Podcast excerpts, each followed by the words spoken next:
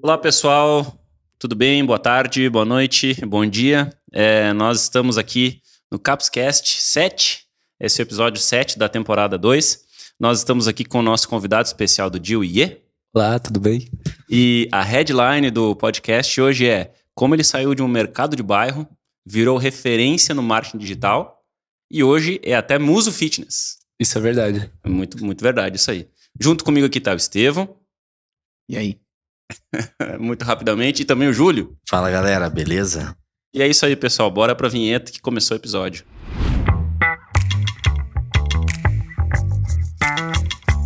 Então, pessoal, hoje, como eu falei para vocês na apresentação, a gente está aqui com o IE. O IE é nosso parceiro já de alguns anos até já, né? Já faz um tempinho que a gente se conhece.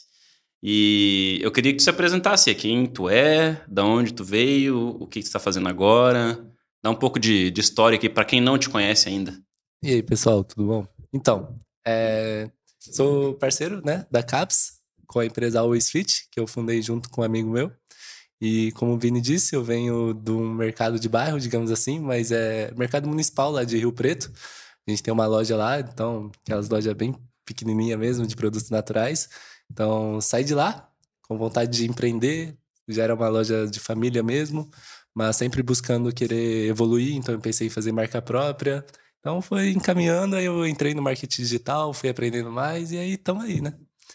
Oi, aí, quem te vê assim no, no auge da tua sabedoria, tu tá com quantos anos hoje? Ah, eu tô com 24, quase 25. Caramba. Faço 25 em novembro. Nossa. Vou tá quase chegando na idade do Júlio. É. Aham. Só que ele é- é- parece mais novo. Tu acha? Não. Tu acha, tu acha isso? Eu não vou entrar em detalhes. não um- precisa. parece A um audiência que pouco olha no YouTube jovem. sabe. Querida audiência, só pra vocês saberem, esses dois têm quase a mesma idade. É 24, tu tem 25, Júlio? 26. né? 26, 26. 26. Vamos... Trabalhar na CAPS é estressante. É né? estressante. ó. Estrada de chão pegou pesado aí, né? Eu, Já vou- eu tinha cabelo antes de vir aqui, tá? Só ah, pra tinha comentar. nada, tinha nada. Então, mas pelo menos era, era mais fitness, né? Sim, é. Tava que nem eu ia, assim, no, no pique de jogador. Aham, Até isso me aconteceu. é isso. Ah, mas faz parte, né? Não, beleza. Oi, e Rio Preto é São Paulo, né? é, São José do Rio Preto, é interior de São Paulo. Uma cidade com acho que 400, 500 mil habitantes. Ah, é grande ali. É grande. E atualmente eu acabei saindo de lá, né? Por causa do mercado digital, a gente consegue mais liberdade. Hum, Mas hoje tu mora onde? Hoje eu tô morando em Balneário Camboriú. Ó, famoso BC. É, Escolheu eu vou lá te lugar. visitar mês que, mês que vem no outro. No outro. No outubro. outro. combinado. o, o complicado de Balneário é que quando você visita, você não quer mais ir embora. Olha Aí aí. aconteceu isso comigo. Olha aí. Isso. Tipo, tu foi lá um dia, passeou e depois falou, vou ficar. Sim, Mas, mas é legal pra trabalhar lá, né? Porque Sim. tem bastante gente do digital. É, é que é aquela questão do intangível. Por exemplo, você vê, você vai, nossa, o custo vai ser mais caro, isso vai ser mais aquilo e tal. E é mais caro mesmo? É mais caro. Aí. Mas você sai de um lugar que você tá acomodado, né? Porque em Rio Preto, basicamente, eu já fiquei muito acomodado, era super tranquilo. Tu nasceu e cresceu lá. É, então sabia fazer tudo lá já. Sim. Mas quando você sai do seu ambiente, foi aí que começou a crescer de verdade a empresa. Porque eu saí do meu ambiente, eu fiquei basicamente o dia inteiro na frente do computador, só estudando, só pesquisando produto, estudando, copy, essas coisas assim. Também você não conhece nada na volta, né? Tem, só É. fica E- É só trabalho. ali. É, eu acabei ficando só focado o dia todo. Então isso fez a empresa explodir, crescer Uau. mesmo. Foi a maior parte do crescimento, foi depois que eu me mudei.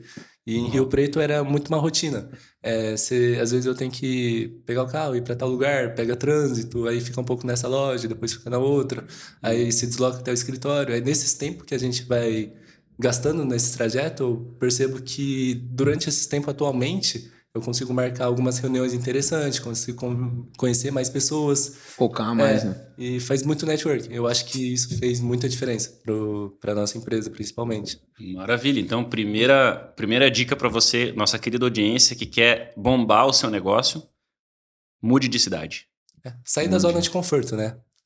Às vezes não precisa nem mudar de cidade, mas só de mudar um hábito, eu acredito que já melhora bastante se forçar a fazer outras coisas. Uhum. E faz quanto tempo isso, mais ou menos, que tu mudou? Faz dois, três meses. Há pouco tempo. É, e foi desse tempo pra cá que vocês viram meus pedidos aumentar Sim, demais. sim.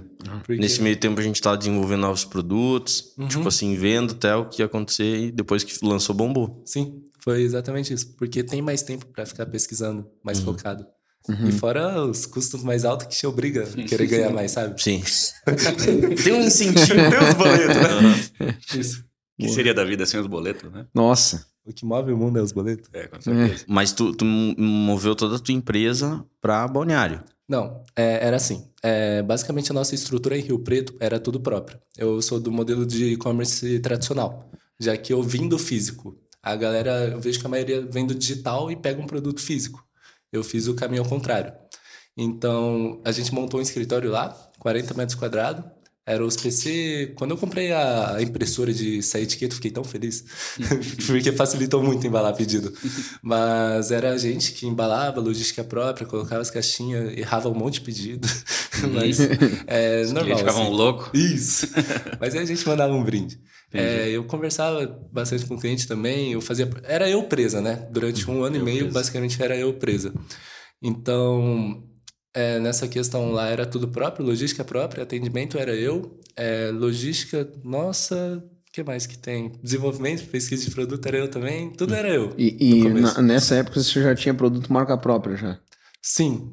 Ah, se a gente quiser voltar um pouco na história para entender Seria como legal. é que a gente chegou na Oi City, eu meio que dou um parâmetro assim, aí vocês vão entender que tudo faz sentido. A gente tinha mudado de um apartamento para o outro, que esse apartamento, a, a sacada era de frente para o banheiro do prédio da frente. Então era energias ruins vindo pra gente. Então, nessa época que a gente quebrou muito feio assim, é, minha mãe falou assim: não, a gente não pode continuar morando aqui. Cara, a gente com zero reais na conta e 40 de saldo devedor, né? Então a gente, tipo, 40k. A gente, meu Deus, o que, que a gente vai fazer? Tinha 5 mil na conta, na verdade. Só pra pagar algumas coisinhas. 40 de, de dívida. É. Então, basicamente, minha mãe falou: não, a gente não pode morar mais aqui, a gente vai procurar outro prédio. Uhum. Nessa época a gente pagava, sei lá, em Rio Preto, 800 mil reais de aluguel. Era barato. A gente foi procurando por tudo que é lugar. Minha mãe acabou achando um prédio que ela olhou e gostou. Depois de uns dois dias procurando. Olhou, gostou, paramos lá. Acabou de sair um apartamento ficar aberto pra gente. Uhum. E a gente tá morando lá até hoje. É, lá em Rio Preto. Minha mãe tá morando lá até hoje.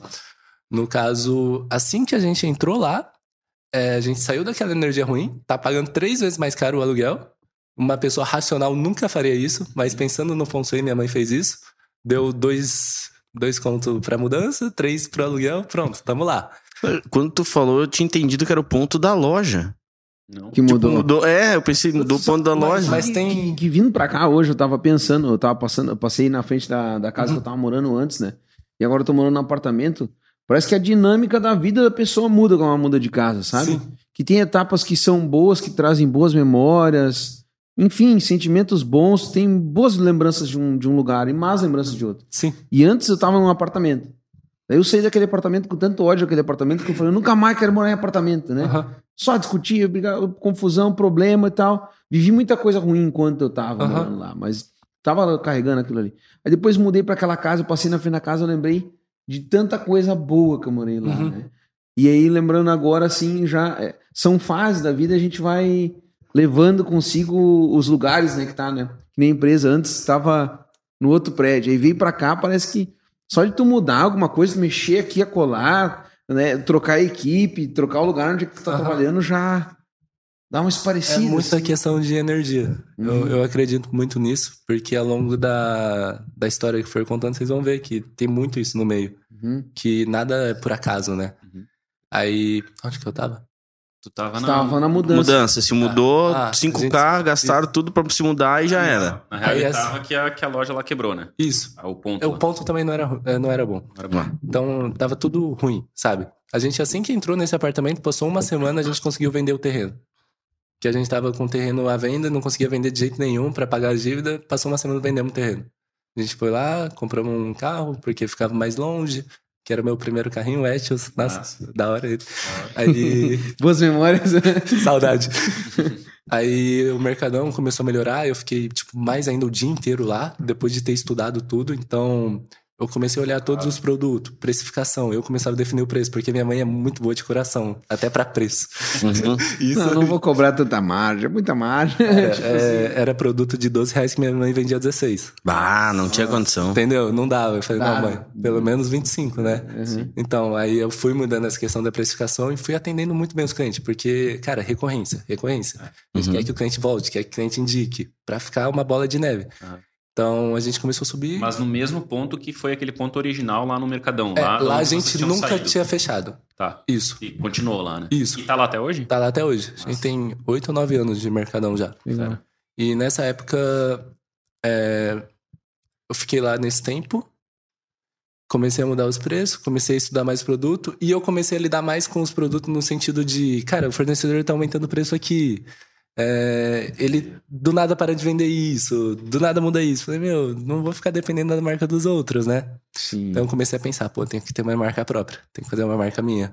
Nossa, que da hora seria se eu tivesse uma marca minha, definir os, os produtos que eu quero, sabe? Não ficar mudando preço toda hora pro cliente não ficar. Nesse momento que surgiu, então. Isso, começou a plantar a sementinha. Tipo, veio da cabeça. necessidade, porque vocês tinham que ficar dependendo do fornecedor, não sabia como ia ser. E eu Entendi. pensava, cara, eu posso vender o quanto for nessa loja, mas eu tô vendendo marca dos outros. Eu tô fazendo a marca deles crescer.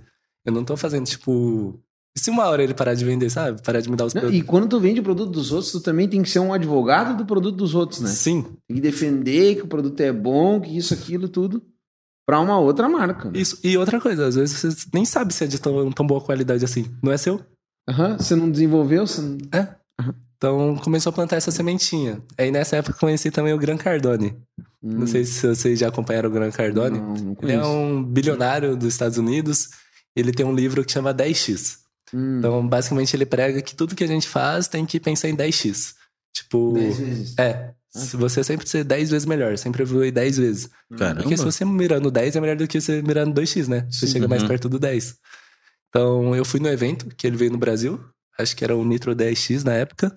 Nesse evento eu tive um contato diferente, porque meu meio lá era sempre muito a galera de escola, a galera assim, não era ninguém empreendedor empresarial. Então eu fui nesse evento, eu lembro que eu ficava abismado vendo os caras pagar com Black Card. Aham. Ficava, meu Deus, que da hora, esses caras têm um cartão mó preto, né? O pessoal lá no almoço, lá comprando. Eu, eu lá no evento, fui sozinho mesmo.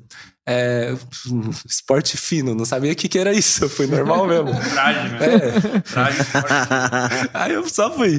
Mas é, aí eu via, eu lembro muito desse negócio de Black Card, porque eu vi a galera pagando e eu lá com o meu cartãozinho de débito, né? Aham. Mas é, era feliz. Ainda sou. Eu sempre vou ser. É, É, isso é importante. né? isso. E Por que nesse. será que esse negócio de black card pega tanto, né, cara? Cara, eu Eu, acho eu me lembro da primeira vez que eu fui almoçar num restaurante, assim, e aí eu tava com clientes. Pai, eu lembro dessa história. Eu lembro. E aí eu tinha o meu cartãozinho normal do Banrisul do Inter. né? Do Colorado. Eles passaram, porque daí todo mundo pediu, né? Fez, fez o pedido ali, daí era um negócio pra um e tal. Daí Galdério os caras vieram com um, né, uma maquininha de cartão e todo mundo com a mesma coisa. Aham. Black, o outro black, o outro black. E só eu olhei pra minha carteira, Colorado. Colorado. aquele, aquele cartãozinho do Inter, do.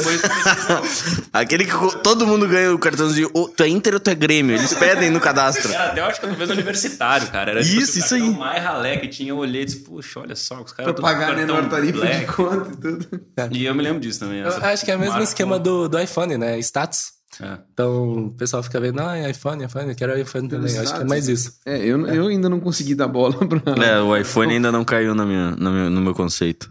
Ah, mas é legal. Nem não, o cartão também não, mas Eu dizer- eu entendo que seja tipo um marco, assim, um, um objeto de transição. Eu acho. Sim. Eu acho. Tipo a chupeta pra criança, né? Um objeto de transição. Quando ela larga Pode o bico, ela já. Não, tu já tá Tipo, grandinho, agora, agora eu me sinto mais homem, mais Eu sinto mais adulto, maior, mais independente e tal. É. E aí quando o cara chega no black, o cara.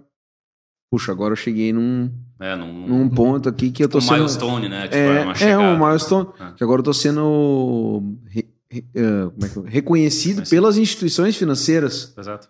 Como alguém que não precisa de limites. Mas é. É, É tipo isso. Ah, na época eu tinha 21 anos, 21, 22. Sim. É, e eu lembro muito bem que eu vi o Gran Cardone, vi toda aquela energia da galera que é empreendedora. Eu falei, não. Aí eu voltei. É, aí eu fiquei hospedado na casa do amigo meu, que agora é meu sócio, que é meu Eu, amigo, o, o Harley. Tá. Ele. A gente cresceu junto, sabe? Se conheceu na barriga da mãe.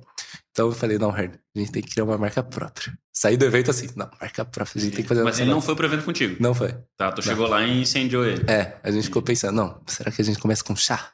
Fazer um chá? Será que a gente faz isso? Será que a gente faz aquilo? Chinês, é, você É. quer começar com chá. Vamos, vamos fazer chá. Sim. Não, mas aí depois eu falei pra minha mãe, minha mãe falou, não, brasileiro não toma chá. não vai dar certo. Aí eu falei, ah, tá bom então, o que que eu vou fazer? Aí eu fiquei na loja pensando, pensando, procurando fornecedor na época. É, Que, que ano foi isso? cara, três anos atrás. 19, Cara, foi ontem. 18. né? É, 18, 19, é. acho que foi por aí. Legal. Foi- Não, acho que foi menos. Antes da Foi dois anos atrás, foi na pandemia. 2020. Não, então 2020. Foi, foi na pandemia. Tá. A gente abriu na pandemia, dia 7 de abril, eu inaugurei o e-commerce. Ah, legal. Que legal. É, no caso, ah, deixa eu voltar, que eu me perco. Não, que chegou no. no Ah, Harry. na parte de. Do chá. É, do chá. A gente, eu voltei, né? Comecei a pensar nos produtos que a gente teria, é, procurando fornecedores. Eu pegava, tipo, os potinhos que tinha na loja, né? E eu Ah, pagava com as fábricas. Ou vocês terceirizam aí? Tava um carteiraço, né? Não na- precisa ser mil unidades, né? que era tudo mil unidades, né, na época. E Era caro. Aí eu fui indo atrás e eu pensava, cara, todo mundo que vem na loja tem problema com sono. Vou fazer um produto pra sono. Aí eu fiz o Fit Dreams. Aí eu falei, cara, eu, eu Já fez com a gente já o Fit Dreams ou não? Não. depois, depois. sim, mas primeiro depois ele achou um outro que não deve ser mencionado. Depois você conta. eu falei, então, primeiro tu falou que podia falar tudo, né? Não. Ah, mas ah, depois você conta como é que tu conheceu a Caps. Tá. É, comecei, pensei no Fit Dreams, porque eu falei, pô, é uma dor muito grande, todo mundo que vem na loja quer alguma coisa pra ansiedade ou pra sono. Pô, esse, esse produto vai ser Mas, legal. e na loja vocês não tinham algo específico ou tinha? Na época a gente vendia muito erva pra isso. Ah, Valeriana, entendi. camomila, mulungu. Ah, Valeriana, é, forte. Não confundir com outra erva. Não, Que confio. também pode ser usada pra isso. Falando em Ero, teve uma, uma jogadora de basquete foi presa porque ela tava com Na Rússia. Foi, é. uma pomada de canabidiol. É, não entendi direito. Eu acho que era uma pomada de canabidiol pra Ca- Canabidiol. Canabidiol. É. Senão os guri te Eu não cancelam. manjo muito de cannabis, tá? É, os guri vão te é cancelar. Britney Griner. Britney. Cara, os caras estão sabendo tudo dos canabidiol. Falou esporte, o pai sabe, né, velho? Sim. E aí. Acho que era pra massagem, tipo um gelol, assim. Sim. Eu não, não, não sei Prenderam muito a louca. era, mas era um Gaiola. nada a ver, assim. Gaiola pra ela. Nossa. E agora Caramba. eles vão trocar ela pelo Senhor das Armas, tu viu? isso? Isso. É Louco, né? Doideira. negociação. Louco. É, voltando, aí eu pensei também em quais outros produtos. Eu fui pegando vários, né? Eu sempre, o Júlio, eu encho muito saco de Júlio, que eu pergunto sobre muito produto. Mas. ai. Mas aí nessa parte aí eu voltei e pensei assim, cara, quais outros produtos que tem recorrência que a pessoa compra, volta feliz e compra de novo? Cara, produto pra cabelo. Na Sim. época eu nem acompanhava a febre na internet, que vendia muito já né, na internet. Mas eu vendia lá na loja e eu lembro muito bem. Tinha uma senhora que trabalha lá no Mercadão. Ela comprou com a gente. Demorou um mês pra ela voltar, mas ela voltou e comprou de novo e falou: Ó, eu tô muito feliz, meu cabelo parou de cair, sabe? Falei, meu, tem que ter alguma coisa pra cabelo. Aí também, na época eu usava muito pré-treino. Dava Uhum. muito pré-treino em pó. Já tomei Época do tudo. Muso Fitness, né? Aham. Tomei muito pré-treino em pó e eu enjoei. Comecei a fazer em cápsula, manipulada. Falei, pô, fazer Sim. um. Que hoje é o teu, o teu Fire. Fire. É. Aí eu fiz o Fit Hair, Fit Dreams, o Fit Fire. E eu pensei, pô, o chazinho, né? Não pode esquecer. Alguma forma diferente do chá. Aí eu planejei, pesquisei e eu fiz o Fit Sec. O Sec, no caso, já é um chá solúvel que pode ser em água gelada. Então, brasileiro, toma. Aí a gente pensou nessa questão. Eu comecei com esses quatro produtos na época. E Nossa. eu consegui procurar fornecedores que não pedia mil unidades cada um e tive cara. que vender o meu sonho, né, de marca própria. Pros pais do Hurley, pro Hurley, pra Os minha mãe. É, tinha que convencer todo mundo. Também Falando, conhecido como os primeiros trouxas, né? é, Os investidores são os primeiros trouxas. não, tem que confiar muito, né? Não, porque na, na, na, na hora que você tá vendendo, eu falo assim, hum, tá achando que eu sou trouxa, né? Na hora que você tá procurando alguém pra investir, né? Uhum, Aí todo mundo, ah, tá me tirando pra trouxa, né? sim. Aí na hora que acontece, assim, olha só, investidor, né? Eu já sabia. Eu já sabia. né? Vai demorar. Sempre torci, deu tudo certo. Sempre torci. Nunca critiquei. No começo de um sonho deu tudo certo. Aí assim que a gente começou a Always Fit, É, como e-commerce, eu tinha um amigo que tinha agência. É, a gente fez tudo pela agência, no caso, como a gente começou, não sabia nada do virtual. Falei, pô, procura Tu, tu diz uh, site, arte, Sim. essa, essa parte aí. Landing page. Ah, legal. Não foi nem landing page época. Nem landing porque a gente page. começou com quatro produtos. Então sempre começou em formato e-commerce, só que a página inicial era uma landing page do Fit Hair. Ah. Mas não tava legal isso. A gente, no começo, pra não vender aquelas mil maravilhas que todo mundo vende do digital, Aham. a gente começou com, tipo, um pedido por dia, um pedido a cada dois dias. E era transportadora longe pra cacete. Eu ia lá todo dia, felizão, pô, saiu o pedido aqui. Aí eu de manhã trabalhava, à tarde separava um tempo, empacotava e já levava as coisas pra transportadora. Gastava mais tempo nessa ida de transportadora e pra, pra embalar. É, E no começo, eu lembro em questão de números, tá? Não, não escondo nada. Uhum. Então, questão de números, no primeiro mês foi bom. Ficava em torno de 7 mil por mês que a gente faturava. Mas, da empresa. é, mas a gente gastava 3.500 com a agência, gastava com um negócio de e-mail de automação que a gente nunca usou, porque a gente venderam a ideia pra gente de e-mail, que na época nem É, tinha, e-mail vende. que nem tinha e-mail na época, a Eles gente. vendem sim os gurus, né? Não, e-mails vendem sim. Você que faz errado, compre meu método que eu vou te ensinar a vender com e-mail. Ah, vai. Não, mas no começo, sem nenhuma lista de e-mail, cara, a gente pagando 800 na ferramenta de e-mail, nada a ver. Então, essas coisas voltando pra trás, tipo, eu não faria o mesmo, mas se eu não passasse por isso, eu não estaria onde eu tô hoje, Sim. sabe? Então, eu fui aprendendo durante e pra não ficar na mão do- dos outros, pra não saber o que que tá acontecendo com a empresa, porque basicamente o online depende muito do tráfego da gestão de marketing do online, porque a gente pensa que basicamente o negócio online é um negócio de marketing que tem um produto no meio que você faz a venda, né? Aham. Na verdade, você é marqueteiro, A operação da empresa é só É o marketing. publicidade. É. Aham. É basicamente marketing. E eu fui estudando, então. Falei, pô, tem que aprender tráfego, tem que aprender sobre isso. E eu não sabia nada. Aí, quando você não sabe nada, você começa pelo Pedro Sobral. Uhum. a história de todos. Cara, aí eu comecei a assistir todas as lives de Sobral. Falei, pô, aprender isso, aprender o básico, aprender o básico, aprender o básico. Aí eu fiquei estudando básico, básico, básico, básico. Falei, não, não adianta eu só aprender. Fiquei. Comecei a aplicar. Falei pro, pro pessoal da agência, não, vou começar a fazer aqui também. Vou começar a colocar mais coisas aqui também. Sabe? Comecei a aprender mesmo. E nesse tempo foi tudo 6, 7 mil de faturamento e tal, mas tudo aprendendo, né? Sempre no prejuízo. A gente sempre tirando dinheiro do mercadão, coisa assim, pra ir investindo. É. E acabou que chegou num ponto, eu fiquei acho que três meses na agência. Depois eu peguei pra mim, pra eu fazer. E passou acho que quase um ano nesse perrengue, viu? De 7 mil por mês. Chegou até um fevereiro do outro ano, que eu inaugurei em abril. No fevereiro do outro ano a gente faturou. 2021. É, a gente faturou 2 mil no mês. Ah, No mês Caramba. inteiro. Aí eu falei, putz, Harley, cara, é agora. Aí eu lembro que eu acho que foi depois de fevereiro que deu aquele lockdown de vez, que não podia sair Março, direito, acho não. foi, né? É. Foi março. né? Tá. 21. Então a linha do tempo tá certa. É, então foi nesses 14 E lá foi dias. forte, né? Lá na, na tua região. Acho que fechou Foi. tudo valendo, até mercado. É, a gente não fechava antes porque era essencial, mas nessa Isso. época fechou até Fechou o Mercadão. essencial, exato, é. Então eu fiquei 14 dias em casa. Mercadão, que era a tua fonte de. Aham. Acho, o Mercadão caiu 70% a renda. Aí eu sentei, olhei o site e falei, por que que não tá vendendo? Foi quando eu realmente parei pra olhar. Olhei toda a estrutura e falei, não, vou mudar todo esse layout. Eu que não sei nada de site, essas coisas, comecei a fuçar, porque eu falei, não, não vou ficar dependendo dos outros, porque se você pede pra alguém fazer um site hoje, demora muito tempo. Uhum. Eu sentei lá no mesmo dia, fiz todas as alterações. Tem uma amiga minha, Lola, que ela sempre me ajudou- na parte de design, nunca me cobrou nada, aí depois a gente contratou. Legal. É, ela sempre me ajudou, então a gente mudou tudo o layout. Então, do fevereiro pra março, depois eu tenho até um gráfico lá na, que a gente usava no Shop na época. Não cometam esse erro. É. Não sei se tava esse processo. No Shop é boa pra iniciante. gente. Mas é, tem até o gráfico lá de faturamento, foi dois. Aí depois voltou a subir de novo. Aí começou a chegar em 10, 14, só por mudança de layout. Aham. Isso também é uma dica muito importante pra galera, que parte Dica 2. essa dica é muito importante porque a gente tem que entender todos os processos do cliente. Por exemplo, do tráfego para sua página de venda. Sei lá, tem mil cliques no tráfego. Vê quantos chegaram na página de venda. Você tem que saber isso. Tem perda ou não.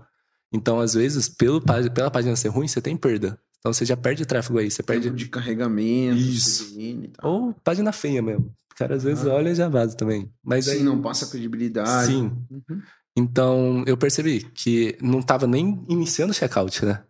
Então o problema tava na página. E quando tem um tráfego bom e tal, a página boa vai pro checkout, o checkout não converte, e o problema tá no checkout. Aí vocês têm que Então observar. tu vai essa- arrumando um problema por vez. Sim. Então eu percebi essa questão da página naquela época. Eu nem sabia de checkout ainda. Uhum. Então eu fui aprendendo tudo com o tempo. Então eu mudei toda essa questão da página dentro, é, o layout, a descrição. Assim, porque tem, tem web dev que. O pessoal que trabalha nas empresas, que, que tem empresa, que faz site, que escuta o nosso podcast. O que que tava mais errado, assim, Cara, é na que- página e o- alguma coisa que chama muita atenção, que, que mudou da água pro vinho, assim. Não, na época, eu sei que eu errei porque a gente fez a página inicial com uma landing page do Fit Hair, sendo que a gente tinha mais três produtos. Sim. Então eu realmente transformei em um e-commerce de quatro produtos, ou de Uhum. marca mesmo, e não focado em um produto. Sim. Então eu mostrava os quatro produtos assim na página inicial, e quando eu entrava eu detalhava melhor os produtos. Não tinha isso, era os básicos que eu não Uhum. entendia. Então, falando hoje, parece um erro super básico, mas tipo, na época eu realmente não entendia. Descrição do produto. Descrição, é, a parte de copy, Opcional, copy. Copy é, também. copy em geral. Uhum. Então, as fotos, as imagens mais bonitas, mais decentes. Então, Uhum. a gente até mudou o rótulo depois. É, mas tudo isso conta. Então, eu fiz essa mudança, aí a gente começou a faturar entre 14 e 15 mil e travamos de novo.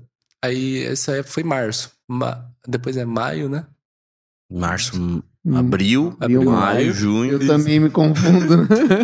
Não, mas aí foi indo, e nessa época eu tava fazendo faculdade de nutrição. Aí entra, era a minha terceira facu já. Eu falei uma, mas é. Eu, tô na, eu tava na terceira facu já, há um ano e meio mais ou menos de nutrição. Chegou julho, entramos de férias. Junho, eu comprei um curso. Na época eu peguei o Iluminado do Caio. Iluminado. É, porque eu vi, eu comecei a conhecer o pessoal da, da nossa área. Aí ele vendia Faz parte. iluminado e fabrica com a Caps Express. Isso. Tranquilo. A gente Bom. escolhe a fábrica melhor, né? É. Isso. Aí, mas basicamente eu queria entender como é que eles faziam tráfego. Porque Aham. a gente via esse pessoal, cara, eles vendem muito bem, eles vendem muito. Mas por que que eles vendem? Então, o que eu penso também é que a gente não deve olhar muito a fachada dos outros. A gente tem que olhar o que, que eles fazem por trás. Resultado, né? Isso, então eu queria muito ver como é que eles faziam esse processo. Aí eu aprendi melhor a parte de escalar. Porque dentro do processo do Sobral, ele é muito para infoproduto, muito para lançamento. Uhum. Ele não tem tanto essa escala de vertical e horizontal ao mesmo tempo. Uhum. Aí eu fui aprender isso no, no método iluminado. De, além de você escalar horizontalmente, você pode dividir em vários conjuntos Ah, dentro do, do gestor de tráfego, do gerenciador de anúncio. Hum. Então eu fui aprendendo isso. Então eu aprendi a realmente escalar o nosso produto e eu comecei a subir o faturamento. Foi de 15 para 45. Aí foi subindo de 45 para 80, tipo um mês atrás do outro Eu isso. perguntei, quando tu começou a escalar Uhum. nesse volume, eram os mesmos quatro produtos iniciais ou Era- já tinham outros produtos? Nessa época eu testava os quatro produtos. Que é a no- base ali dos... É. Tá. Mas teve um que se sobressaiu, que foi o Fit Dreams, Ah, pro sono. que foi teu primeiro, a tua primeira aposta, né? É. Então acabou que o Dreams, ele teve uma aceitação muito boa do público e a gente acabou escalando ele. Então, pode ver até hoje que pesquisa no Google, Fit Dreams, ele é bem pesquisado, Tem um CEO bom. é, é confiável, é sei lá o quê, sabe? A pessoa pesquisa muito, porque realmente é um produto que a gente já rodou muito tráfego nele. Legal. Tem anúncio no, no Mercado Livre. Melhor que o Fit Dreams. a galera É, faz. concorrente. Quando o cara quer dizer que o, teu que o produto dele é melhor que o teu, é porque o teu incomoda. Tinha essa galera aí. Referência, exato. Referência. Mas eu, que, aí eu entrei de férias, comecei a estudar mais ainda, né? Porque quando a gente começa a se especializar no estudo só numa coisa, você começa a expandir aquilo. Então eu acabei pensando, pô, será que eu continuo a faculdade ou não? Já é minha terceira. O pessoal fica me julgando, Ian não termina a faculdade, Ian não faz isso, Ian não faz aquilo. Aí eu falei, pô, pensando bem, faculdade ou é pra ganhar dinheiro ou é pra propósito. E o propósito de um nutricionista é ajudar o máximo de pessoas possíveis, mas o máximo que o nutricionista ajuda é 10 pacientes por dia. E dinheiro por dinheiro você faz em qualquer lugar, não precisa ser numa área, sabe? Então eu falei, pô, com meus produtos, sempre prezando qualidade, pessoal sempre recomprando. Eu sei que eu tô vendendo saúde de qualquer forma, então não preciso me formar em nutrição, sabe? Então, não, vou focar só nisso. Eu acabei pegando eh, essas férias para começar a estudar mais, aí eu comecei a escalar sem parar. Então, 2021, eu escalei até novembro mais ou menos, aí começou a dar aquele platô de novo. Aham. Mas aí eu comecei a Quanto pensar. parou em quê? Em 100? Cara, parou em 70 ou 80 mil, mais ou menos. É, por mês. E deu esse platô, mas aí foi um aprendizado também. Foi nessa época que eu comecei a pesquisar outros produtos. E foi nessa época que eu contratei a primeira pessoa. Uhum. Eu contratei a primeira pessoa pro nosso escritório em novembro do ano passado. Novembro do ano passado. É, pra ficar no atendimento. Aí foi quando realmente começou a virar empresa a Oi City. E nessa época, eu acho que o Júlio entrou, comigo, entra, entrou em contato comigo nessa época. Eu acho que era antes de ter a pessoa, porque eu lembro que eu, que eu contactei o Ian, porque eu acho que eu vi os produtos dele, alguma É. coisa assim. Aí eu chamei ele, que nem eu chamo todo mundo. Ah, o, o- mas foi o Júlio que entrou em contato, não Foi. foi? um- Nas minhas captações, né? Brabo. Ah, Meu, o Ian respondeu em menos de 10 minutos. Sim. Eu fiquei apavorado. Aham. Mandei o e-mail. Foi no e-mail ainda, né? Não, foi no Insta. Foi no, foi no Insta? Foi. Eu sei que, tipo, eu mandei em tudo. do- em menos de 10 minutos o cara respondeu. Eu falei, olhei. Deve estar me xingando, né? Olhei, não. Mandando chamada. Eu, pá, brilhou. que legal. E foi tu que respondeu mesmo na, Foi. naquela vez. Foi. Aham. É, então acho que foi um pouquinho antes. Foi um pouquinho antes, É, eu acho. Foi um isso. pouquinho antes. Aí eu Aí já. tu procurou os fabricantes terceirizadores lá atrás e não nos achou. Uhum. Nós tivemos que te achar um Sim. ano depois. ou E nessa época eu lembro que o Júlio até comentou: pô, vocês embalam até de domingo. Porque era eu e o Hurley, e a gente começou a ter 30, 40 pedidos por dia. A gente tinha que ir de noite, porque de dia tava trabalhando, Uhum. né? De noite a gente embalava os Lá pedidos. no Mercadão. É, de domingo ia embalar os pedidos, até que chegou uma hora eu falei, mãe, vou focar totalmente aqui. Então eu acabei deixando o Mercadão meio que de lado, ficou com o funcionário, e eu fiquei só no online, só focando Mas sempre foi a menina dos olhos, né? O e-commerce. Sempre foi uma coisa que. É. Ah, eu tô aqui no Mercadão, mas. Ali tem que cara, dar é certo. que Eu tenho fé, né? Cara, quando eu tava no Mercadão, se eu não tava atendendo, eu tava estudando tráfego. Sim. Eu tava com o notebook lá só estudando. Aham. Então, Pensando no e-commerce, respirando aquilo, né? Cara, entendendo como é que funciona o mundo online. Eu Aham. não sabia nem que existia landing page na época. Sim. Sabe? Porque realmente a gente é do mundo físico. E pra mim o processo de vendas era aquilo. Eu chegava na loja, vendia, a pessoa ia embora. E depois ela voltava sozinha. Mas é que tá, também tem muita gente que eh, diz, olha assim o resultado de quem tem e-commerce, olha os e-commerce, acha legal, bacana falar.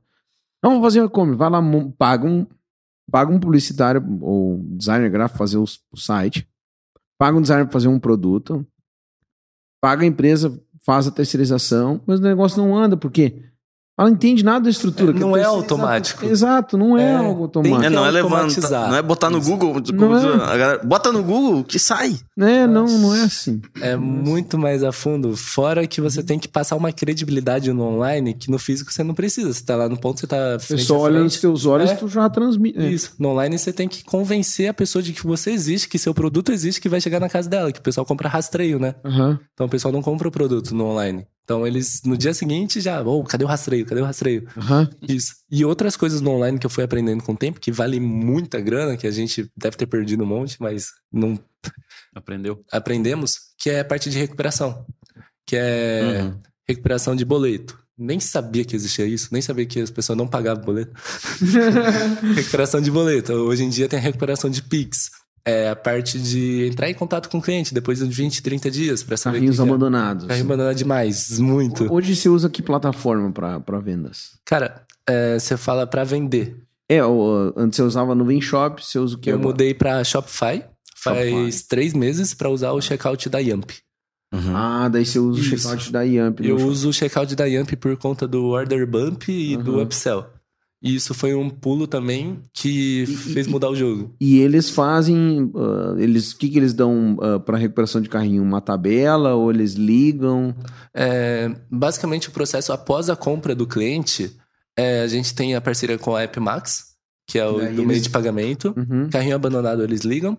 É, Pix não pagam, eles ligam. Quem comprou, eles também ligam para fazer um upsell. Legal. Isso não gente- é interno na empresa de vocês. tá? Não, a parte interna é o que a gente pode fazer através do e-mail e de mensagens automáticas no WhatsApp ou manual. Aham. Então a gente tá vendo uma ferramenta nova agora, mas ainda não testou, mas a gente usou muito. A própria Yamp manda um SMS aham. de recuperação de carrinho e manda um e-mail de recuperação de carrinho. Uhum. É, eles também mandam boleto, essas coisas assim. Tudo, tudo isso para, no final das contas, conseguir cercar o cliente, né? Tem. Fazer com que todos os lados ele, ele seja atendido, a Se gente se máximo. comunica, né? Sim.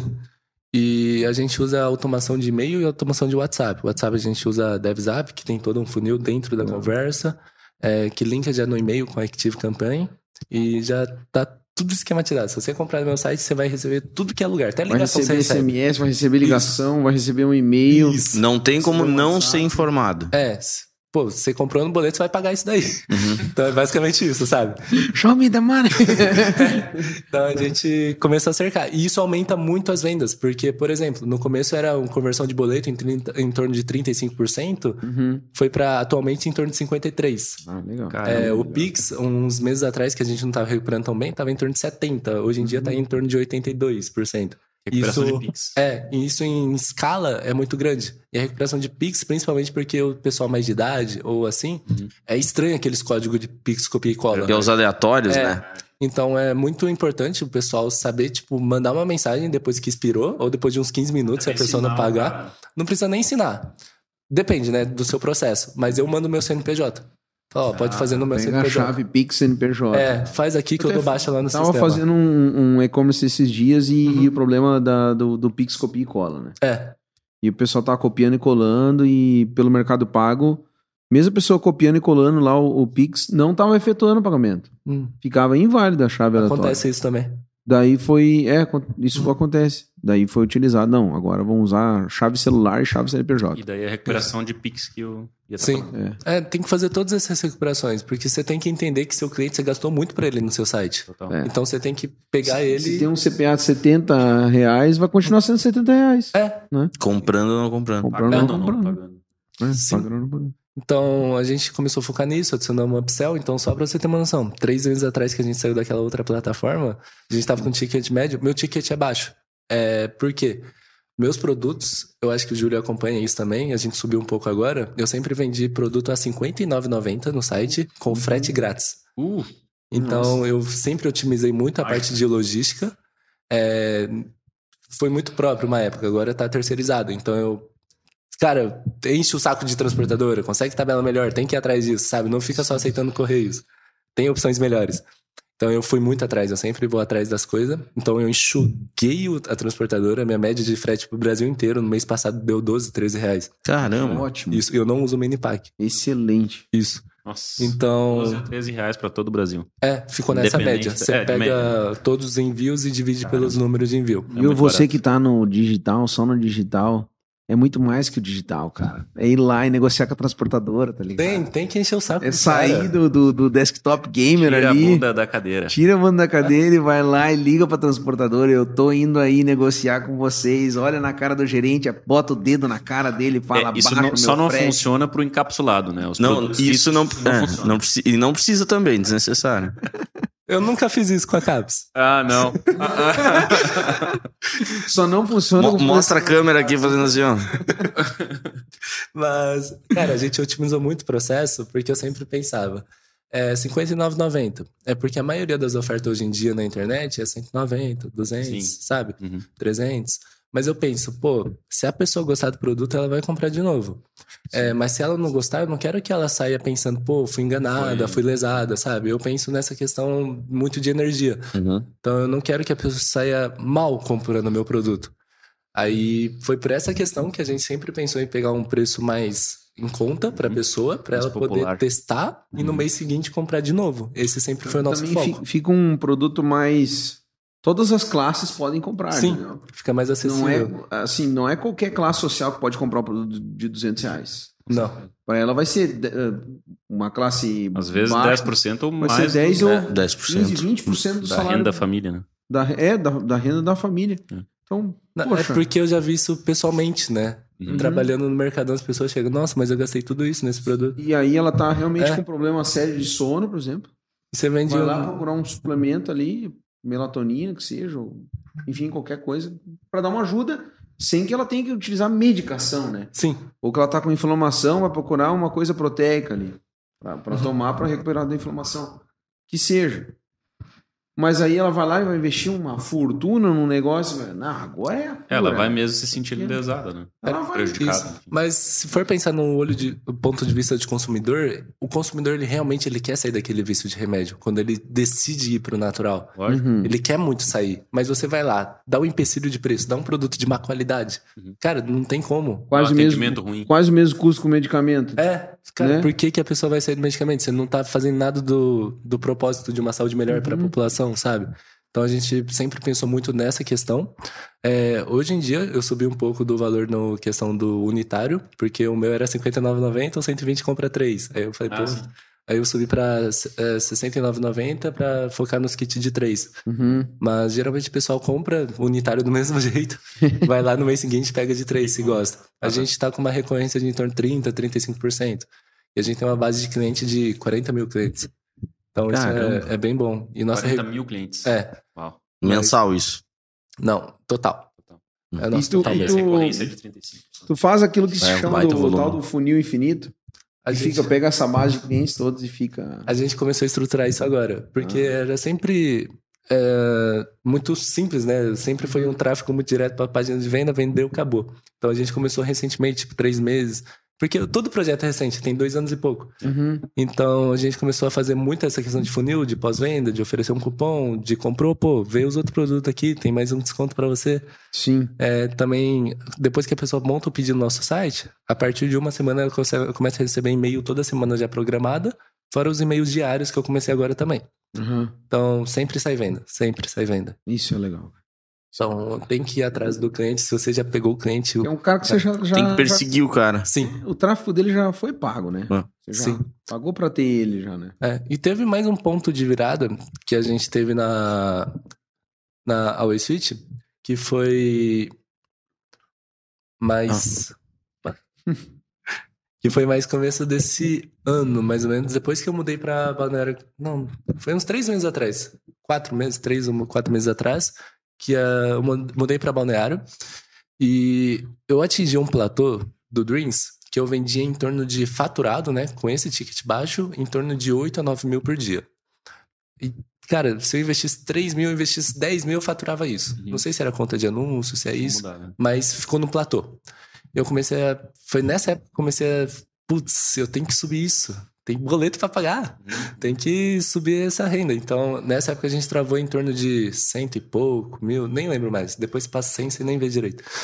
Mas aí eu comecei a pesquisar mais o mercado. Comecei a ver outros produtos. A gente atualmente tem 10 produtos na marca. Eu acho. Por aí. Eu acho. Tá por aí já. É, então comecei a testar vários produtos. Chegava no Júlio, Júlio, Qual produto? Júlio, tem, tem isso daí aí? Qual que é o pedido mínimo que eu posso fazer isso só pra validar? Aí teve um produto que a gente pegou 200 na época só pra validar vendi um dia. Aí pedi 2 mil. Antes de chegar aos 2 mil, vendi tudo, vendi 3 mil. Não, não. Caramba, Tu pediu é- 200, aí na real eu te entreguei 500. Aí em uma semana tu pediu 3. Aí na outra semana tu pediu 10. É. Daí eu me assustei. O que tá acontecendo? Tá diferente. Que o cara tá fazendo lavagem de dinheiro? Que, que... Ah, Jogando fora emite as notas, não precisa mandar produto. O que o cara tá fazendo? Aham. Foi, foi. E esse daí aconteceu porque eu tava lá em BC. Tava das 6 da manhã, começava o dia, até 10, 11 da noite, mandando mensagem, lista de transmissão, transmissão atendendo o cliente, porque eu precisava aumentar o faturamento. Realmente precisava pagar a conta. Sede. Cara, precisava muito. Aí eu vi que, cara, não adianta. Tô fazendo de tudo, o negócio não aumenta. Aí eu tava com um amigo meu que aceitou ir pra BC comigo, doido, Uhum. funcionário nosso, virou super brother. É doido mesmo, pra ir junto comigo. Aí a gente falou: não, não, deixa aí as coisas, Murilo, vamos sair pra andar um pouco. Aí tem a questão de energia. Cara, sai um pouco. Às vezes, é, não sei como vocês chamam, espírito, Deus, Vibe. universo, vibe. Mas às vezes a gente fica tão preocupado em trabalhar, trabalhar, trabalhar, trabalhar sem parar que a gente não dá espaço pra pra Deus te ajudar. Então, cara, você faz de tudo e você esquece que tem alguém maior que pode te ajudar. Então eu falei, não, vou largar aqui, deixa os clientes aí, mais de 100 conversas por dia que a gente deixava à noite sem responder, mesmo respondendo o dia todo. É, deixa aí parar de celular, vamos sair, vamos caminhar um pouco. Aí a gente voltou, falei, pô, vou sentar aqui, vou entender de novo o que que tá dando errado, estudar tudo de novo. Eu vi, pô, realmente, platô, vamos procurar novos produtos. Aí eu comecei a pesquisar o mercado. Aí, onde que tem a vitrine de produto? Cara, mercado de afiliados. Uhum. Eles têm os mais vendidos lá, mostra tudo. Cara, eu comecei a ver qual que faz sentido pra mim. Aí eu escolhi, falei, Júlio, você tem? Aí o Júlio, tem, vou rodar aqui. Aí eu falei, roda pra mim também. Foi esse caso aqui que ele falou. É, aí foi assim, Júlio. É. Eu pensei no produto. Eu Foi. falei pra ele, ó, não é o mínimo normal, né? Aham. Falei, cara, eu te faço 200 porque eu vou rodar pedido pra outros clientes. Aí eu vou te mandar num preço camarada. Aham. Mas tu me bomba com isso aqui. Tá? pra fazer sentido esse troço que eu tô fazendo. Sim. Me ajuda a te ajudar. E, cara, e foi disso aí que a gente saiu de um faturamento de em torno de 150, 200 mil por mês pra um mês que a gente bombou tanto, mas tanto que deu uma merda. Hum. Porque às vezes se você cresce muito rápido é uma dor também. É. Então a gente foi de 200 mil pra 700 mil faturado no mês, com ticket médio de 95. Ixi, Não é um ticket médio Aí de. vem fluxo de caixa, vem várias outras Nossa! situações. Cara, tinha Tu fazia logística ainda, né? O primeiro atacado no, no, no crescimento é o fluxo de caixa. É o primeiro ataque. Cara, que- eu acho que foi o fluxo de caixa da logística mesmo, as caixinhas. Porque deu merda. Fluxo da caixa, não. Ah, o fluxo da, da caixa. Foi, porque eu De estoque, então. né? Estoque de caixa. Sim. Tá boa. Caixa, produto, funcionário pra montar caixa, papel pra, pra Cara, a imprimir. gente ficou devendo tanto, mas tanto pedido. A gente ficou devendo uns 3 a 4 mil pedidos. Sim. Imagina meu celular. Nossa. E eu ficava mandando e-mail pros clientes. Falei, Fui não. vítima de um golpe. Nossa, tinha desembargador, é, marechal, general, Nossa, apareceu todo mundo. .gov.br me mandando e-mail. Cara, geral, geral me cobrando. Caraca. Todo mundo. Fui, eu acho que um, notificado por uns 10 Procon, sabe? Caramba. Mas eu avisando no e-mail, galera, esse é meu. Pior cagado que eu fiz, mas eu tinha que fazer. Esse é meu celular pessoal. Qualquer coisa fala comigo aqui. Eu não tô te devendo nada. Meu Eu Deus. vou entregar esse produto pra vocês, sabe? Tá realmente atrasado, mas os pedidos vão ser entregues até tal semana, sabe? Aí eu, cara, meu celular não parava. Todo mundo me ligando dia todo, dia todo, dia Já todo. chegou, já chegou. Isso. Mas, Tipo o burrinho do Shrek. Já chegamos, já chegamos. basicamente, os produtos que estavam uns duas semanas atrasados, se o cara pedia reembolso, a gente dava reembolso, mas a gente não tirava a nota dele. A gente enviava do mesmo jeito. Ah, Se o cara solicitava chargeback, essas coisas, a gente deixa solicitar, deixa devolver, mas vamos entregar o produto. Foi nessa época que eu saí da minha logística própria, fui pra uma terceirizada. Essa terceirizada que pegar tudo pra ajudar a gente, pra conseguir mandar todos os produtos atrasados. Tem até uns pingados, às vezes, que a gente perdeu as notas, coisa assim, mas basicamente já tá zerado. E depois de passar todo esse perrengue, falamos assim, cara, vamos dar uma pausa, vamos estruturar certinho pra ir crescendo saudável. Ah, Então agora a gente tá nesse segundo mês já saudável. Então a gente foi de 700, aí eu pausei tudo, aí a gente deu uma queda no faturamento, tudo bem, mais saudável, mais devagarzinho, vamos crescer direito. E agora que tá tudo certinho, todos os vão produtos. crescer, mas vão crescer bem, né? É, agora a gente tá em torno de 500 mil por mês, mas enviando tudo no dia seguinte, sabe? Dentro de 24 horas, tem até horário de corte. Chegou, pediu até 10 horas, vai no mesmo dia. A gente trocou para transportadoras melhores. É, dentro de São Paulo, chega em um dia. Cara, acabou essa reclamação tudo. Tem gente elogiando a entrega do produto. Virou o jogo. É, então agora a gente tá realmente respirando. Legal. Tipo, deu um passo pra trás pra dar 10 pra frente. Sim, eu entendi como é que uma empresa grande funcionava, entre aspas, mas eu não aguentava aquilo. Então, tem coisas que a gente tem que entender que se não tá na hora ainda, não vai ser, Não sabe? A gente tem que. Mas eu, eu creio que a gente teve que passar por aquilo, porque sempre tem um motivo. E agora a gente realmente conseguiu estruturar pra começar a rodar tranquilo e com paz, sabe? Aham. Mas ainda tem coisas que a gente sempre tem que melhorar. Sim. É, padrão. Cara, só do Sim, que a gente tá lugares. falando aqui, eu acho que o Iê já falou que parou pra sentar e, e descobrir o que tá acontecendo há cinco meses, né? Sim. É, Pelo menos, pelo menos. Cara, eu, eu penso que é, é processo. É processo. Porque tudo no mundo inteiro é pra fluir perfeitamente. Mas se tá dando alguma travada, é. tem que descobrir. Daí, daí vem aquele negócio do cara nunca tem tempo, né? Aí o cara que tem uma empresa, se ele nunca tiver tempo Uhum. de parar e pensar sobre a empresa dele, Ele nunca vai crescer. nunca vai crescer. É. Pensar numa perspectiva de fora. Ele tá tão ah, dentro da operação, ele tá tão operacional, que ele não tá nada estratégico. Sim, ele perde o maior talento dele, que é a cabeça. Que é a Deixa cabeça. nas mãos o- Exatamente. Ele só, só tá dentro do processo. Ele faz venda, ele faz atendimento, ele faz isso, ele faz aquilo. Ele não tem tempo de fazer, pensar, poxa, o que, que eu preciso fazer para minha empresa crescer? Uhum. Né? Ou o que, que eu preciso fazer para eu vender com mais lucro? Cara, isso é muito importante, né? Sim. É muito importante. Eu, eu Tanto agora quanto sempre, né? Quanto Não, daqui é pra sempre. frente, Você né? tem que ficar pensando todo dia aquela história de como que minha empresa vai quebrar. Pra você quebrar sua empresa e evitar que ela quebre, né? Exatamente. Isso. Tu quebrar ela num, num- num- em um plano de, de hipotético ali, né? Uhum. O que, que pode quebrar na empresa hoje? Qual que é a fragilidade? Qual que são a- daquelas cinco forças de porta, né? Quais são as ameaças, né? Sim, e tem muito mais importante que isso é ter as pessoas certas do seu lado. Uhum. Porque eu sempre fui muito criativo. Eu sempre penso em produto, penso que a galera vai gostar. Eu penso, cara, eu tenho que vender isso, eu tenho que achar alguém pra fazer isso. Até por isso que eu falo muito com o Júlio. Cara, tem isso, tem esse produto aqui, eu consigo fazer isso. Eu fico pensando muito na par- parte criativa. Uhum. É, imagina se eu não tivesse tempo pra pensar nos novos produtos. A gente tava até hoje lá nos Uns 10 quatro, mil, isso. 4. É, Ou, com a cabeça cheia, sem, sei lá, sem até ânimo pra, pa- Isso. parar e pensar em criar alguma coisa aqui. É, né? eu acredito que o pessoal que está iniciando hoje em dia é, fica muito naquela questão de economia barata. Que.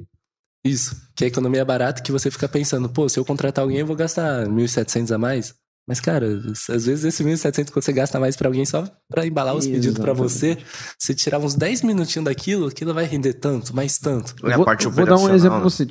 Eu tava desenvolvendo um checkout pro cara, checkout próprio, né? Uhum, Aí ele tava numa plataforma, que eu não vou falar o nome pra não queimar a plataforma, e queria ah, ter um checkout próprio de um outro banco, que era o Mercado Pago, no caso. uhum, Ele teve uma redução de, de 4% ao mês sobre todo o faturamento dele, de custo que ele tinha. uhum.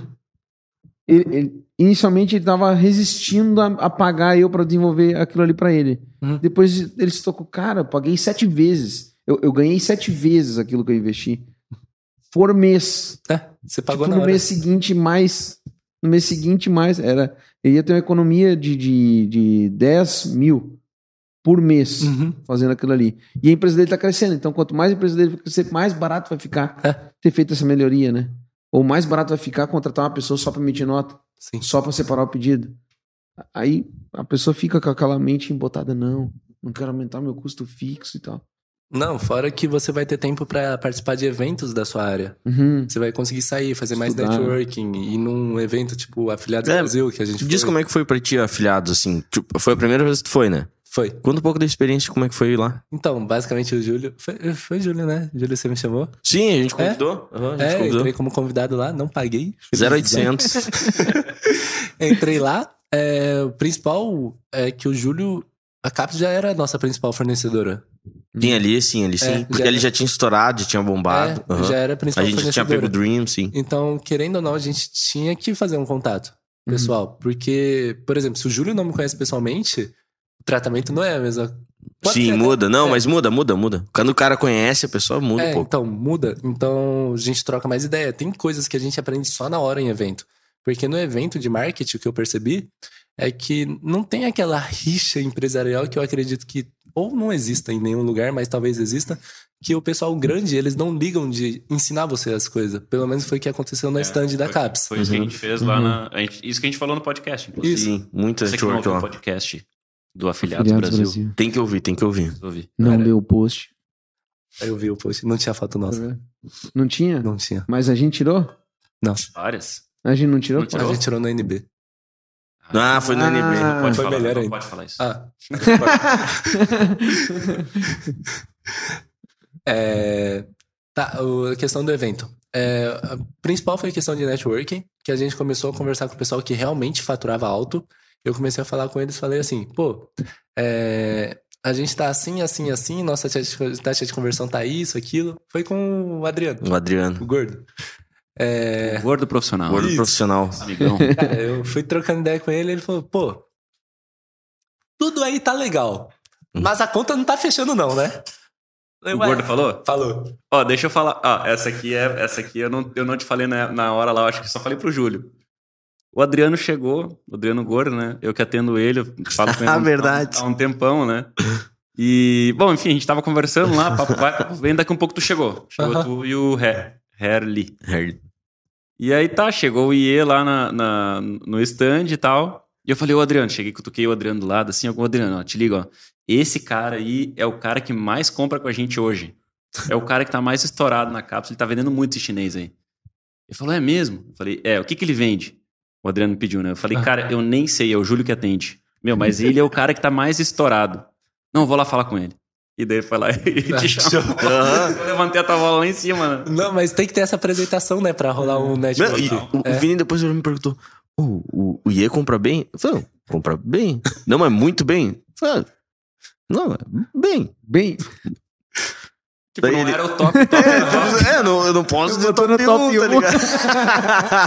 É só isso. É, Mas eu, eu sempre que o Júlio falava bem de ti, falava um monte, ah, tô fazendo um produto pro IE, ah, esse aqui é o produto do IE. Porque a gente tá desenvolvendo, tá fazendo novos produtos, tá sendo despedido grande. Você fala, ah, o cara começou ontem aqui, tá bombando. Isso, na minha cabeça ficou aquilo. Aham. Aí Quando eu te vi, eu falei, pô, Adriano, tá aí o cara. Tá aí o cara. Muito bom. Mas aí, voltando a Cara, história. foi, foi muito bom, porque eu expliquei tudo, como é que tava a situação da empresa, com o gordo e tal.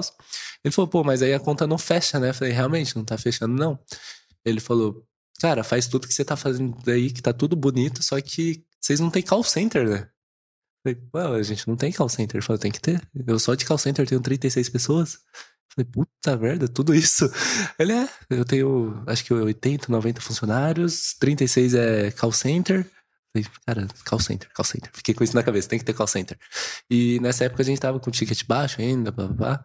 Aí eu cheguei, é, AppMax, tava no evento, né? Uhum. Call center, né?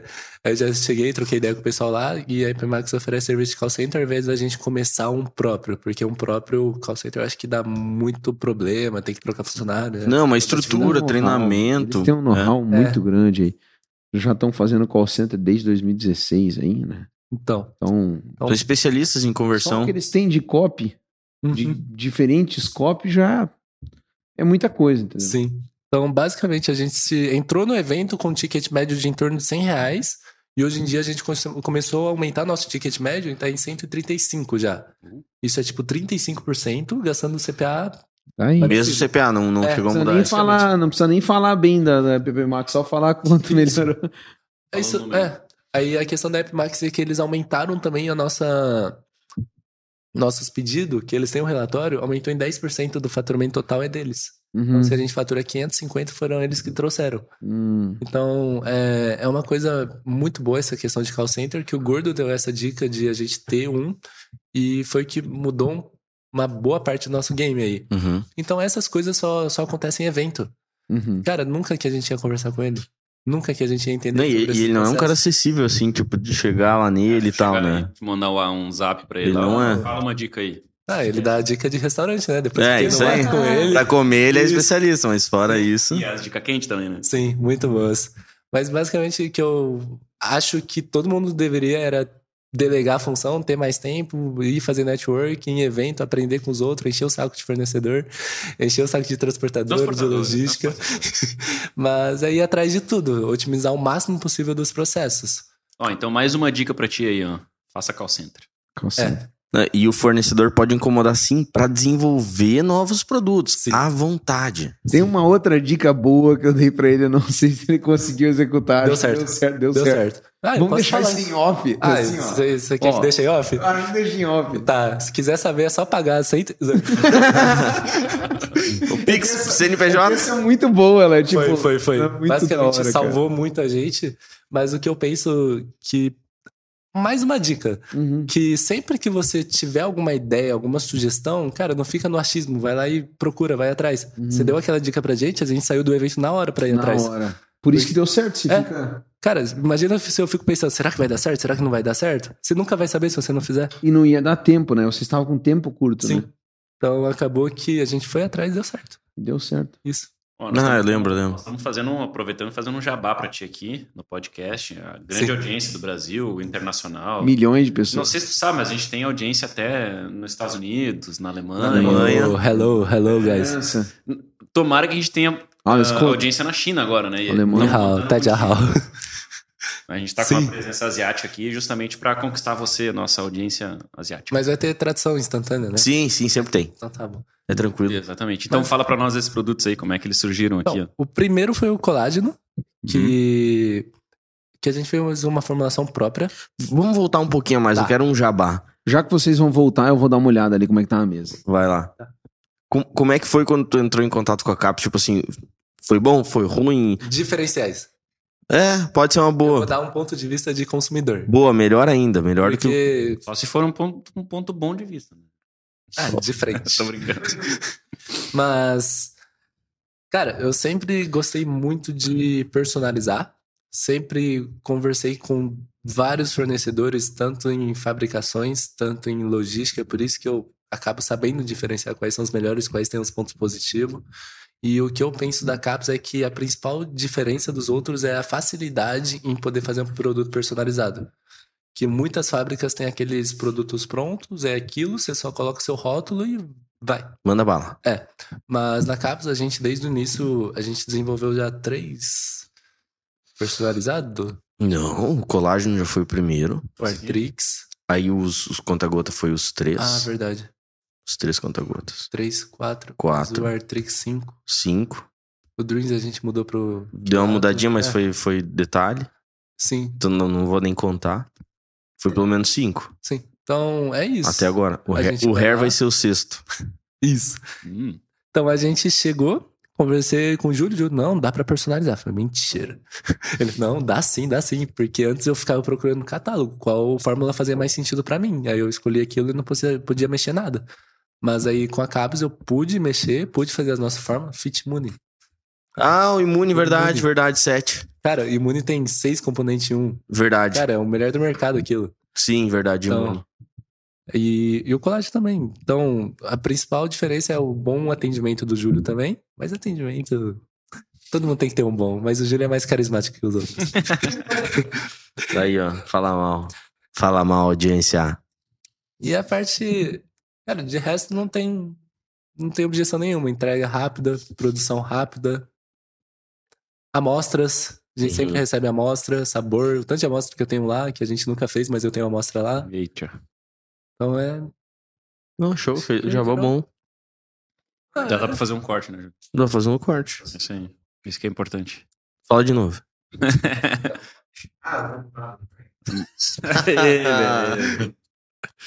tá, então, e aí? Fora a questão de sabor, né? O Júlio é bem enjoado pra sabor, pelo que eu fiquei sabendo. Então, todos os produtos assim que é solúvel sai bem gostoso. É, eu sou chato. Eu, eu recebo muita crítica. Porque se pra mim é bom, é porque tá sensacional. Se pra mim tá meia boca, tá bom pra todo mundo. Mas pra mim tá, não tá bom. Sim. Então se pra mim tá bom, é porque tá bom. Quantos produtos tem hoje na linha?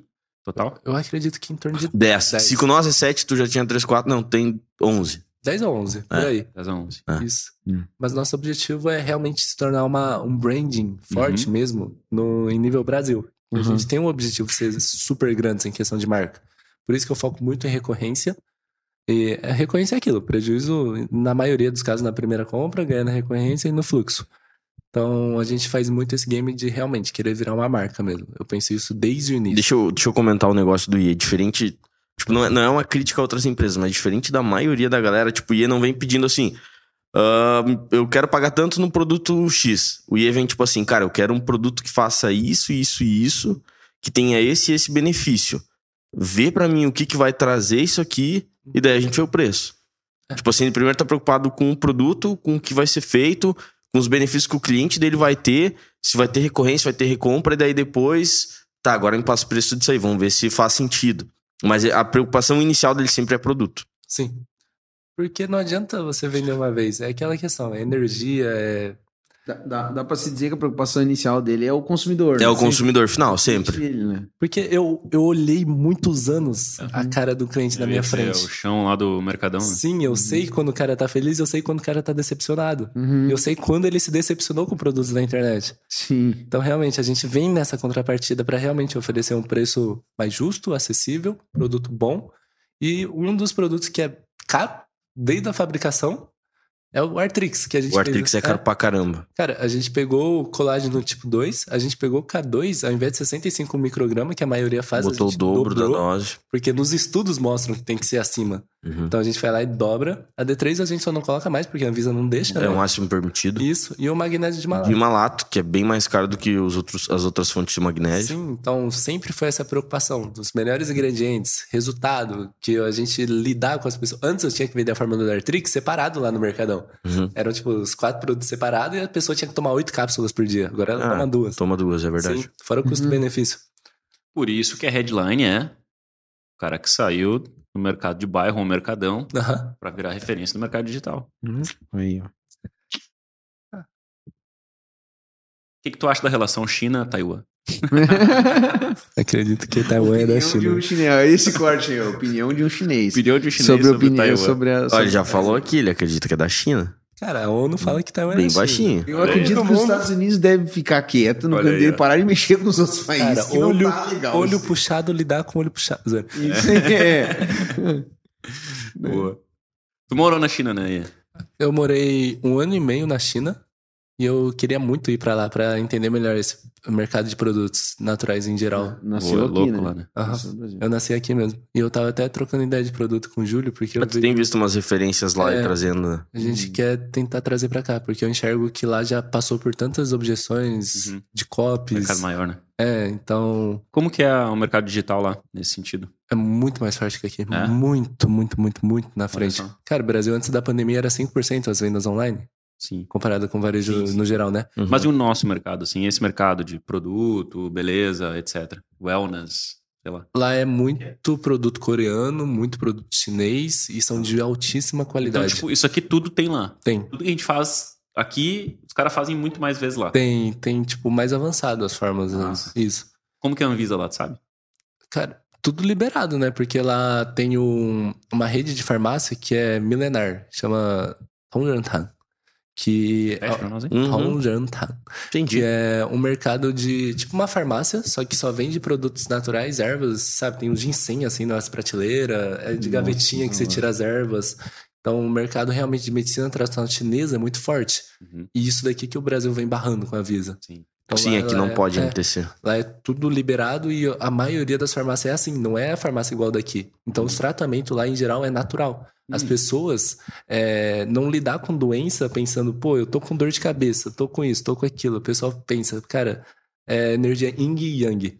Eu tô muito yang, por isso deu inflamação, saiu coisas vermelhas na pele, inflamou Hum. aqui, aqui é porque eu tô muito yang. Então eu tenho que procurar ervas ou substâncias que são mais yin para equilibrar. Que legal. Então eles tratam dessa São forma. coisas normalmente que são antioxidantes, Sim, né, anti-inflamatórias e Cara, tal. É massa que a saúde, tipo, não é só a saúde, né? Tipo, é o É toda a parte. filosofia, a religião, Uhum. essa... Tem todo o equilíbrio até na parte de alimentação. medicina, É. geral. É, a alimentação. É, a alimentação é muito importante lá. É isso. O pessoal sabe equilibrar o yin e yang. Se o produto aqui é muito yin, adiciona um pouquinho de pimenta, sabe? Aí fica mais yang. Então tu acha que lá na China é mais fácil fazer produto do que aqui?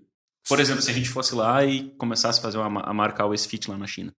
Tu acha que seria mais fácil de fazer do que aqui no Brasil? Então, não posso afirmar É, porque claro. eu nunca vi lá, Não mas eu, eu acredito que tem muito mais possibilidades, né? Que é gigantesco o benchmark Os lá. ingredientes. É, também. Nossa. É, em termos de ingredientes, tem muito mais coisa, né?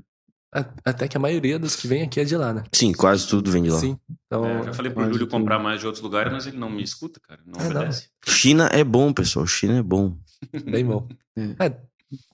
Cara, eu vou até comentar um negócio. É. Que quando começou a pandemia, eu comecei a fazer face ads pro Mercadão, né? Pra Uhum. nossa loja. Aí o pessoal veio, cara, xingando tanto a China.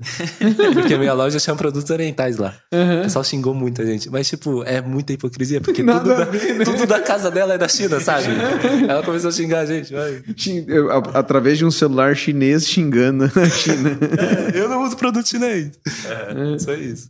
total. Oi, tu comentou comigo antes que, cara, até rola um pouco, fu- fugindo total do nosso assunto aqui, mas azar, né?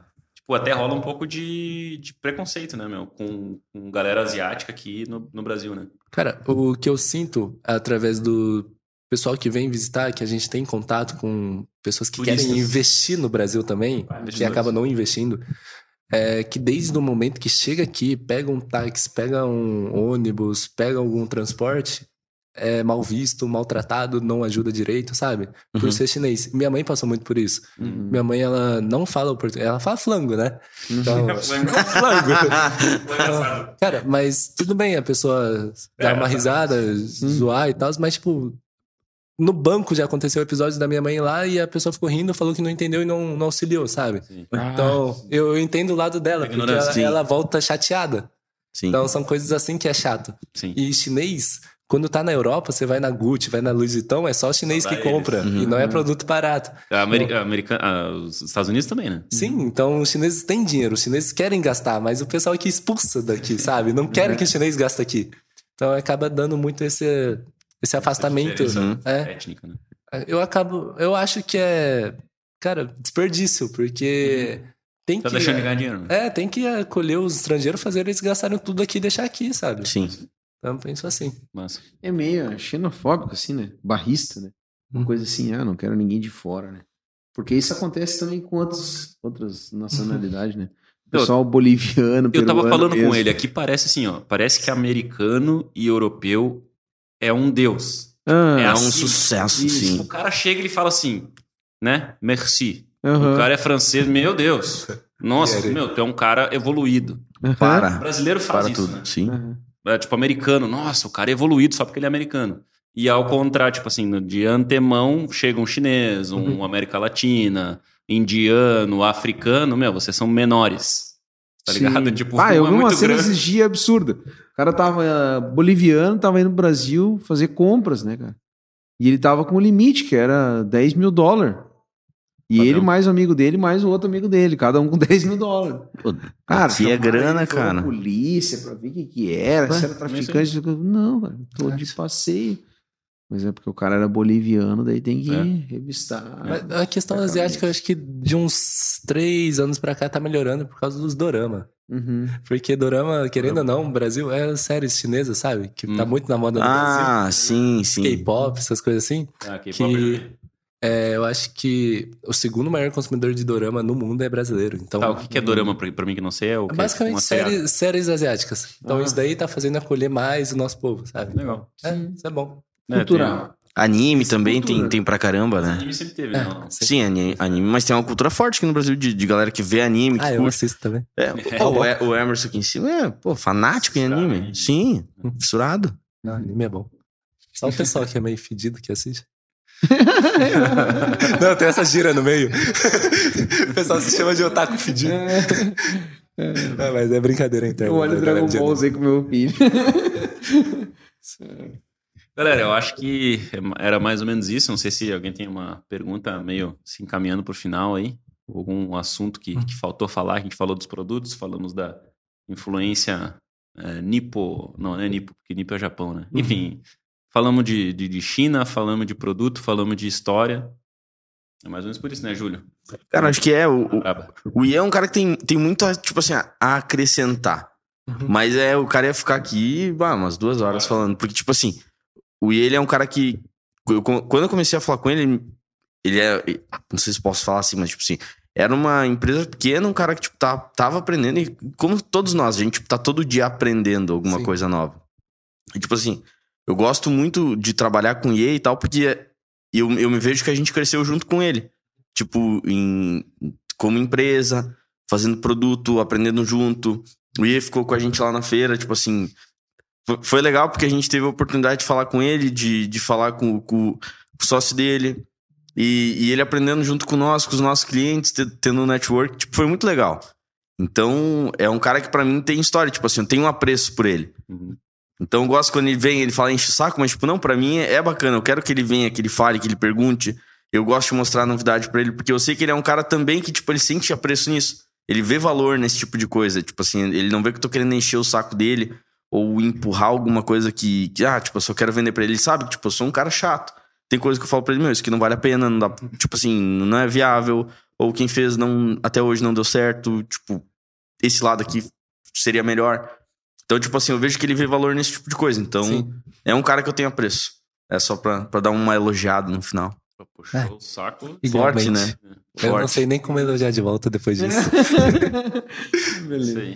Tem, Mas algum- é. tem alguma brava pra É mandar? um aí? prazer receber o Iê aí. A gente se conheceu lá na feira, né? Aham. Então, conversamos longas horas lá e não faltou assunto, né? Não. Ainda, cara, muito, muito legal e prazer receber aqui, visitar a empresa, né? Também conhecer nossas instalações. Muito da hora. Eu sempre quis visitar fábricas assim. Sim. Porque desde quando eu comecei, eu falei, putz, velho, se eu tivesse uma fábrica seria da hora, hein? Mas aí depois que eu visitei aqui, eu. Cara, Eu falei, eu- não, deixa pra vocês mesmo, pode ficar. Vai, fica Faz vocês. Mas a ideia é que tu sinta que tu é dono, né? A Uhum. ideia é tu sentir, cara, Não. eu tenho uma fábrica. O I, ele parece, tipo assim, um. Ele, ele parece parte do, do time, entendeu? Parece- Pra mim, ele não parece uma, uma pessoa de fora. Ele que- se integra. com ele se gente. integra. Pra, pra mim, eu tenho essa percepção. Obrigado. Então, cara, 100% aí. Muito obrigado pra todo mundo que escutou até o final do podcast e toda a gente que vem escutando Tem gente que escuta todos os episódios e. Essa é uma, essa é uma frase do Júlio. Eu, eu sempre falo, ô Júlio, te, né, te despede. Aí ele fala assim, ó, não, só agradecer. Só agradecer. Porque Essa- é real, né? É real, só agradecer. Mas, e antes da gente terminar, só importante também, é, deixa teu contato aí pra galera que quiser te chamar, se é que eles podem te chamar, galera? Pode? Beleza, então manda. É, manda. meu Insta é arroba zanguie.fit. Z-H-A-N-G Y-E.fit. De always fit, não de fitness. Entendi. De muso fit. Música. Mas podem trocar ideia. Qualquer coisa eu sempre ajudo o pessoal. É, o que eu posso ajudar, eu sempre respondo, sabe? Não tamo, nada é nosso, tudo é pra todo mundo, então não Mas o, nada. um jabá final, a consultoria tá ainda aberta? Não, fechei. Fechou? Eu, eu abri cinco vagas, peguei as cinco vagas dentro de, tipo, uma, duas horas. Eu falei, nunca mais vou fazer isso. Ah, é. Ah, não. Porque quando você dá mentoria ou consultoria individual, você se preocupa tanto com as empresas dos outros que Uhum. você quer que Tem que eles dê certo, sabe? Uhum. Aí, se a pessoa não executa, se a pessoa não faz isso, o problema não é seu, sabe? Porque tá na mão dele, mas Sim. você sente um negócio. Eu falei, não, não, não, vou fazer só o meu, pronto, e é isso. Esquece o jabá, pessoal, esquece. Isso, isso, isso. Como é que é isso? Beleza. Então é isso aí, galera. Obrigado por ter ficado com a gente até agora. Se quiser nos seguir lá também, ainda não segue a gente, é arroba capsexpressbra no Instagram e tem mais um monte de coisa que a gente tem lá. Então é isso aí, valeu por estar com nós até agora. Um abraço, até a próxima. Valeu. Falou! Tchau.